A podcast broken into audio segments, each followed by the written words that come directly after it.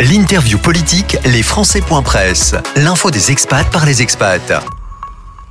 Mon invité pour les Presse, Christian Rodriguez, candidat de la NUPES, euh, candidat à la France Insoumise, mais bien avec l'étiquette de cette nouvelle union euh, populaire, écologique et sociale pour cette deuxième circonscription des Français établis euh, hors de France, avec des pays en Amérique du Nord, en Amérique centrale et en Amérique du Sud. Et donc, pour ce deuxième tour de ce dimanche 19 juin 2022. Bonjour Christian Rodriguez. Bonjour hein, Mathieu. Et, merci d'être avec vous. Eh ben, ces journées, cet euh, après-midi ici depuis les Mexicains. Enchanté et ravi de vous accueillir depuis le, Mexique pour cette interview. On va d'abord faire connaissance avec vous. Peut-être qu'il y a des, auditeurs, des lecteurs, des électeurs qui ne vous connaissent pas encore. Votre parcours personnel et, politique, on en sait déjà un petit peu. On sait que vous êtes au, Mexique, mais qui êtes-vous, euh, Christian Rodriguez? Bah, Écoutez, moi, je suis né, euh, je suis né en Amérique latine, au Chili, exactement. J'appartiens à ces générations qui qui était tout petit pendant les coups d'État euh, militaires de, Pinochet, mais qui a marqué quand même sa vie jusqu'à aujourd'hui, parce que vivre sur une dictature pareille, ça, ça, nous a coûté un peu, un peu cher, dans le sens que, bon, j'ai rentré en, résistance et je suis très lié à, l'histoire des détenus disparus parce que j'ai un cousin qui jusqu'à aujourd'hui, euh, on ne le rencontre pas du tout, on ne le retrouve pas du tout. Il était assassiné, son corps, il est toujours euh, donc déclaré détenu disparu. Et c'est lui qui m'a initié quelque part à la question de où il est, où ils sont. Et après, je découvre que ce n'est pas un seul, que c'est plusieurs. Et c'est comme ça qu'a commencé mon engagement politique, très lié à les questions de la théologie de la libération, parce qu'en Amérique latine, ça a beaucoup marqué euh, un engagement et euh, à partir de, la partie euh, théologique euh, de la libération, je pense que tout le monde a suivi ça. Donc, je ne vais pas m'exprimer plus que, que, ça. J'étais en prison, très jeune, un an. Et à partir de 17 ans, j'ai vécu mon exil. Alors, dans cet exil, j'ai beaucoup étudié. C'est ce qu'il fallait faire étudier, étudier, apprendre. Et comme je suis arrivé très jeune, j'ai fait tout mon parcours dans plusieurs universités françaises. Et je suis très heureux de, ça parce que j'ai fait ma formation en sociologie, en anthropologie et en psychologie, et aussi en thérapie familiale systémique. Donc, ça m'a donné un, profil, si vous voulez, et toujours euh, très social, humaniste, je dirais, parce que pendant toute ma vie professionnelle, euh, j'ai travaillé sur des questions autour des la toxicomanie, autour des les mineurs, euh, une grande difficulté, autour de la jeunesse. Les familles, les prises en charge en famille, des grandes difficultés, et suicide, récidive des suicides des jeunes, SDF, médiation familiale, thérapie familiale, et euh, actuellement, euh, en tant que très lié à la question des justices juvéniles, parce que je m'en occupe aussi? En tant qu'assesseur au tribunal des enfants. La question de l'avenir de la jeunesse, c'est une question qui m'a toujours interpellé, et euh, aider à les familles. Voilà un peu le parcours euh, très social, très engagé dans euh, l'idée de chercher des réponses à, à les questions de, des sociétés qui se posent de plus en plus. Donc, en Amérique latine, là où je suis né, je me considère latino-américain, français latino-américain, plutôt que chilien, parce que j'ai accompagné plusieurs, euh, plusieurs processus, euh, les processus sur Lula au Brésil, vous voyez, quand il a été euh, empêché, quand il a été mis en prison. Aussi en Argentine, les luttes sur les questions de discrimination, et les funestes mandats de Bolsonaro, vous voyez, de Temer, dans ce monde-là et la constituante du Chili. Je suis très lié à ces questions-là aussi, du point de vue latino-américain, mais aussi très engagé auprès de mes compatriotes français qui sont nombreux ici en, Amérique latine. Voilà, je pense que ça, c'est un parcours euh, que vous, vous pouvez se faire une idée de, de mon parcours. Pour mieux vous connaître en, tout cas et merci de nous avoir euh, narré ce, résumé. Dans votre circonscription, il y a des problèmes, l'accès à l'éducation en général. Il y a le cas du lycée français euh, d'Haïti, on en parlait avec une autre invitée il y a, quelques jours, l'insécurité à Haïti, mais également au Brésil. Et puis la, la CSG, euh, comment comptez-vous en cas d'élection, si vous êtes demain le député de cette deuxième circonscription des Français de l'étranger, agir sur ces problématiques que je viens de vous lister? Moi, je crois que les problèmes des Français de l'étranger sont nombreux. Hein. Sont nombreux et à mon avis, il faut les prendre un peu dans l'ordre. Hein. Tout d'abord, les principaux défis euh, qui attendent les Français de l'Amérique latine et euh, des Caraïbes est celui de pouvoir vivre de façon digne. Ça veut dire qu'ils sont tout aussi impactés, à mon avis, par les difficultés de pouvoir d'achat que les restes de nos compatriotes, car euh, vous voyez, vous, l'os des prix est mondiale aujourd'hui et la situation est très délicate. Contrairement à ce qui prétendent certains clichés, à mon avis, j'ai rencontré au cours de mes différents déplacements de nombreux Français dans une très grande précarité. Ça m'inquiète beaucoup, ça m'interpelle beaucoup. Les clichés des, des Français expatriés qui a beaucoup d'argent et qui, en fait, euh, n'a rien à voir avec, euh, ils ne coupent pas de la France, etc., sont des clichés qui, à mon avis, sont perdus toute, euh, toute réalité. Il y a un, une grande difficulté pour se poser des questions concrètes. comment imaginer des projets d'installation, par exemple ici, des installations sur le long terme, comme le souhaite un, un grand nombre de nos compatriotes dans une telle situation, même les familles les plus aisées, il y a des questions délicates qui se posent. Par exemple, est-ce que pourrais-je encore scolariser les enfants au lycée français alors que les frais d'inscription ne cessent de monter? Est-ce que pourrais-je envoyer mes enfants en France à étudier? Et sans les études supérieures Est-ce que les enfants ils vont faire ces études supérieures? Si euh, je n'ai pas un soutien, s'il n'y a pas une bourse vous savez que nous, on propose la question d'une bourse de 1063 euros pour tous les enfants, tous les jeunes qui retournent en France aussi pour étudier. Et ça, c'est prévu dans notre programme. Alors, est-ce que la question de la retraite, pourrais-je la toucher? Ici, de quelle façon, quand il y a cette histoire un peu injuste de la double décote et, euh, la question de comment arriver à signer des accords bilatéraux, il y a seulement quatre pays des 22 de cette circo où il y a des accords sur la retraite.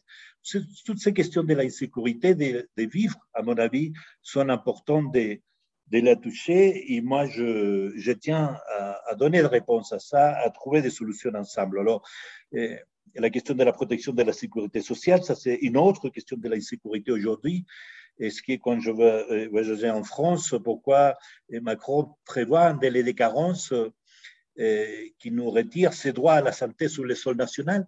Est-ce que c'est une question que ça interpelle beaucoup de Français? Pourquoi, si vous voulez que je participe au législatif, que je participe avec mon vote, que je sois euh, pas traité comme euh, quelqu'un qui ne s'en occupe pas de mon pays, je, je trouve qu'il y a beaucoup, beaucoup de nos compatriotes qui pensent que la France l'a abandonné, qui pensent qu'ils sont traités comme des deuxième classe.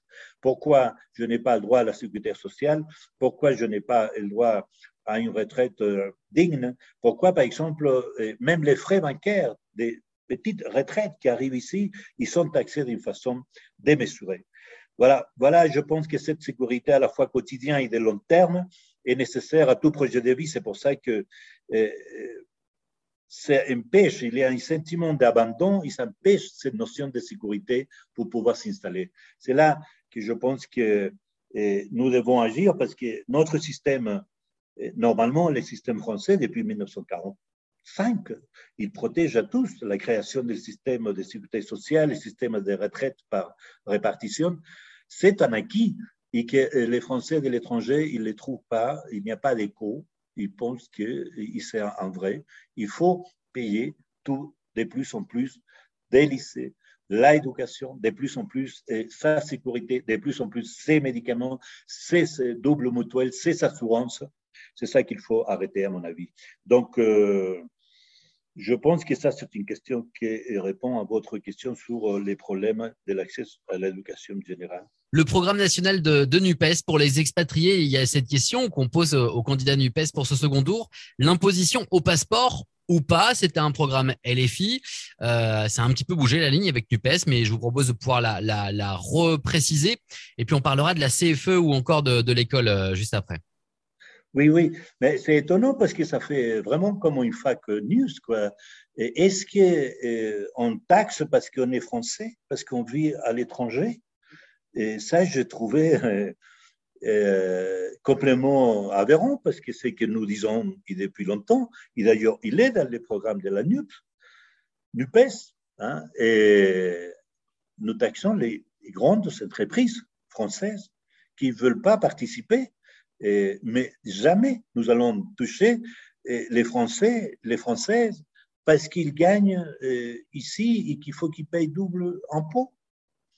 Ça, je trouve que ça a fait, bon, c'était typique hein, de un peu cette façon de ne pas confronter les débats et faire courir des bruits, des bruits, être taxé parce qu'on a un passeport français. Est-ce que vous pouvez l'imaginer ça? Ça vous paraît pas plus logique de taxer les grandes entreprises, les entreprises qui jouent à se domicilier, au Panama ou en Suisse où ils s'est caché pour ne pas apporter? Et pourquoi ils doivent apporter les, les grandes entreprises? Parce qu'il s'agit de la communauté nationale. Il s'agit aussi de faire euh, profiter à tout le monde à travers les impôts. Les impôts, c'est une justesse pour tout le monde. Donc, euh, je dis face à ça, soyons sérieux. Arrêtons de, jouer. Que, je me souviens quand Pinochet avait arrivé, il racontait qu'ils euh, arrivaient les communistes, qu'ils allaient manger les enfants. Ça me semble pareil ici, avec cette idée de euh, attention à votre passeport, vous aurez taxé parce que vous habitez à, à l'étranger, vous aurez un double impôt. C'est illogique. C'est inconséquent d'ailleurs avec notre ligne de favoriser à tout le monde pour que l'impôt soit juste. La réponse est, sans détour, euh, Christian Rodriguez. Concernant la CFE, la CFE a changé de présidence. La présidente est, socialiste et, veut cette CFE pour tous. Elle est réellement euh, réalisable et, un point important de la NUPES à l'Assemblée nationale pourra aider euh, la CFE à devenir réellement une CFE pour tous? Bah, C'est que nous attendons avec impatience. D'ailleurs, je vous tiens a, signalé que la présidente, il a manifesté son soutien à ma candidature. Il appelle aussi à voter pour moi. Et c'est à travers une salutation que je remercie beaucoup. Et je pense que ça sera une grande bataille parce qu'il faut égaliser, j'insiste, les Français de l'étranger, ils ne peuvent pas être traités comme des gens de deuxième catégorie. Et donc, la CFE, ça doit être pour tout le monde, ici et en France. Et c'est ça qu'on va se battre si je suis élu euh, député. Concernant euh, le dernier point, c'est-à-dire l'éducation hein, dans le programme de NUPES, une place à l'école pour tous, c'est quelque chose sur lequel vous allez euh, militer? Oui, parce que je considère qu'il y a une dégradation. La dégradation ancienne des services publics, avec Macron, ça s'est renforcé. Et la question de l'éducation, ça, ça m'inquiète beaucoup. J'ai beaucoup rencontré des professeurs, des proviseurs, des lycéens même. J'ai eu l'occasion de, dans plusieurs pays, je fais une campagne très terre à terre et, euh, et la question de l'éducation, ça fragilise euh, vraiment à beaucoup des parents et aussi à des professeurs. Il y a une question délicate dans une période où, euh, d'ailleurs, même les profs, ils sont dans une insécurité totale, ils disent c'est pas possible dès qu'on nous euh, demande de partir et après six ans de travail, et c'est pas possible d'avoir cette idée de double salaire, les salaires locaux, les salaires euh, nationaux. Et je rencontrais des professeurs qui sont tout faits, ils ont déjà leur vie ici installée, et après six ans, six ans de vécu, on les demande de retourner. L'éducation nationale est fragilisée partout, on la ressent très fortement. Et donc, euh, il faut se battre pour une éducation de qualité pour tous. Il faut se battre pour que tout le monde, tous les enfants des non-compatriotes puissent avoir accès à ces lycées malgré les taux euh, énormes des, financements. Il faut que les, Français deviennent une langue dans les lycées français il faut que ça soit euh, très clair que les professeurs, c'est un atout pour les Français de l'étranger, pour notre présence ici, on ne peut pas continuer à les balader et à les mettre dans un état d'insécurité comme il est aujourd'hui. Moi, je ferai tout pour que ça devienne la place qui ça correspond, très lié aussi à la question culturelle. Je trouve que les services publics sont complètement en train d'abandonner la question de l'éducation, c'est une question clé. Euh, enfin, sur le programme national de, NUPES, on voit là, depuis le second tour au, pays euh, hier, qu'il y a une espèce d'équilibre des forces entre la majorité présidentielle et, la NUPES. Ça se joue à 20 000 voix. Paraît-il que la majorité présidentielle est, devant, mais en tout cas, c'est quasiment 50-50, euh, Christian Rodriguez, en cas de, de victoire à ces législatives. J'entends par là en cas de, cohabitation, c'est-à-dire de, majorité relative ou, de non-majorité euh, d'ensemble, euh, quel serait le programme de la NUPES pour euh, le programme national de la NUPES pour, ces, cinq prochaines années? Bah, il est large ici, je ne veux pas les détailler, mais on a des points principaux. Je pense qu'une cohabitation est, tout à fait souhaitable pour l'ensemble des Français, ce qu'ils disent les enquêtes. Les résultats ils sont très bons dès le premier tour. La cohabitation, elle permet d'avancer sur les dossiers ou au contraire, c'est une impossibilité de gouverner pendant cinq ans? Ah non, non, non, attendez, non, je pense qu'il ne s'agit pas de bloquer le pays. Pourquoi, pourquoi on va bloquer le pays euh, si on n'arrive pas à, s'entendre avec tous les secteurs l'Assemblée législative. Il s'agit d'argumenter, il s'agit de débattre, il s'agit de chercher des solutions pour l'ensemble de nos compatriotes ici et en France. Donc, non, non, c'est hors de question de dire que ça va être un blocage. Écoutez, les salaires à 1500, hein, les SMIC pour tous, la retraite à 60 ans, la question des bloquer des prix euh, sont des questions d'urgence, des pouvoirs d'achat, des pouvoir d'achat de tous. Donc, euh, pourquoi on va les bloquer? Pourquoi on va créer une situation, sauf si on ne veut pas que notre peuple sorte de cette situation de 10 millions de pauvres, des blocages au niveau du manque d'emploi, du chômage? Je pense que euh, tant aussi euh, euh, le président Macron, comme nous, NUP, on veut la meilleure chose pour tout notre peuple. Donc, si moi je serais député, je défendrais bien sûr les programmes de NUPES et, euh, s'il faut cohabiter, on, aura, la quatrième cohabitation dans laquelle je pense qu'on a intérêt euh, à tous à bénéficier euh, notre peuple. C'est ça, c'est ça l'idée bien. C'est en tout cas clair, euh, Christian Rodriguez, sur euh, ce que vous voulez faire. Je le rappelle, le second tour a lieu euh, comme au pays ce 19 juin. Vous êtes le candidat de la deuxième circonscription avec les pays du sud de l'Amérique du Nord, on va le dire comme ça, l'Amérique centrale et l'Amérique du Sud. Merci pour cette interview. Bonne fin de campagne. Nous, votons les 18, samedi. Ah, les Antilles, et, ah, merci de l'avoir rappelé, le 18. Vous avez raison. À très bientôt et merci beaucoup. À bientôt. À très bientôt. Au revoir.